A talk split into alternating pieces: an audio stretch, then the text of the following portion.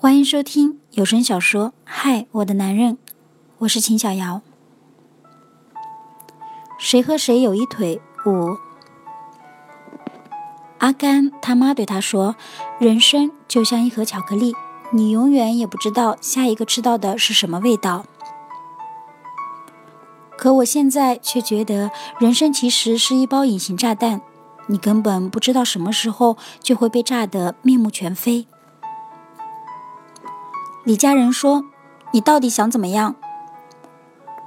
从上面这个角度可以看到，站在楼梯拐角处的他们，朦胧的灯光下，秦哥的表情我怎么样也看不真切。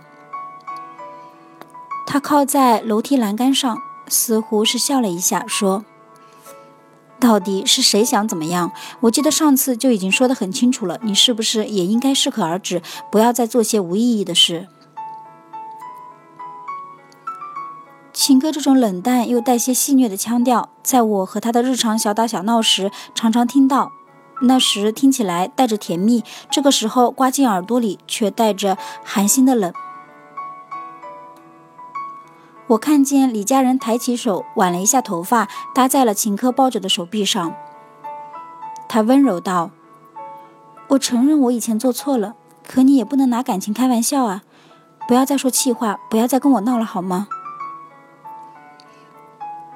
秦科挪了一步，推开他的手，说道：“你好像根本没有弄清楚状况，是我说的还不够清楚，还是你太自以为是了？其实呢？”不管是怎样，我都无所谓。我只希望你不要去做一些多余的事情，造成困扰就不太好了。李家人声音有些哽：“困扰？谁的困扰？姜文的困扰吗？”秦哥笑了一下：“再说下去，大家都没有意思，不是吗？我出来的时间也长了，话就说到这里。希望这是最后一次以这样的方式和你说话。”秦哥走上楼梯，我想跑，脚跟使不上劲，连忙缩进转角的小型歌舞厅。我闭着眼，听到李家人呼喊秦哥的名字，听到秦哥走过的声音，听到李家人高跟鞋的踢踏，最终一切归于平静。舞厅的七色彩灯扫过来，太过晃眼，晃得我有点头晕。以前总以为。三岁一代，四岁一沟，像是女大男三四岁这样的，更是隔着千千沟万槐。就算山无棱，天地合，他们也不能怎样。没有科学依据，可我就这样认为，姐弟恋是只该出现在电视剧里的情节。现在事实证明了我的这种无理坚信有多么愚蠢，而坚信的那一点，更是成了遮挡住事实的盲点。当我重新回到包间的时候，一切似乎与我离开时没有什么不同。秦科笑着问我：“干什么去了？我都差点拨幺幺零了。”我说：“还不是叶帆呀，打电话来向我炫耀他买的礼花。”堂哥奇怪：“咦，你刚才出去没碰到秦科吗？”秦科也笑着看看我：“是啊，我怎么没看到你？”我看着他，笑得很开心。你个猪，前厅多亮堂，我当然是跑到前厅去了。我不理会手机上叶帆发来的短信，索性关了机，和他们划拳玩。孙淼淼说：“姜文，你真是笨，手比了个十，还喊五。”我边呵呵笑，边往口里倒酒。最终散场的时候，我是被秦科扶进出租车的。听到有人提馊主意，让秦科顺路送一下李家人，在车里的我顿时额上青筋就爆了出来。幸好最终唐科把这个活给揽了下来。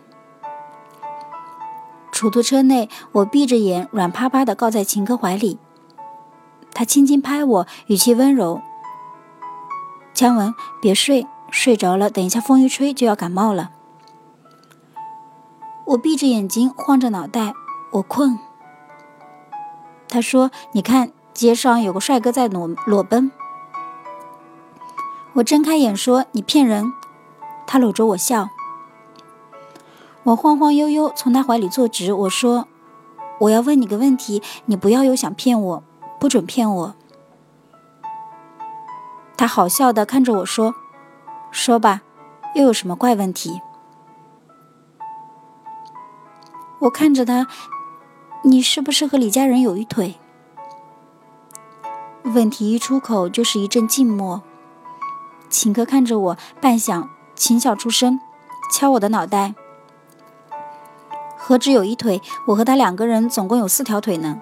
你喝醉了，怎么跟发烧似的，脑袋不清不楚的，问些什么乱七八糟的？”我挣扎着还要问你和他。他打断我：“没有，我和他什么都没有。”我闭上眼，靠在他肩上喃喃：“秦哥，你可不准骗我，因为你要是骗我，我会受不了的。”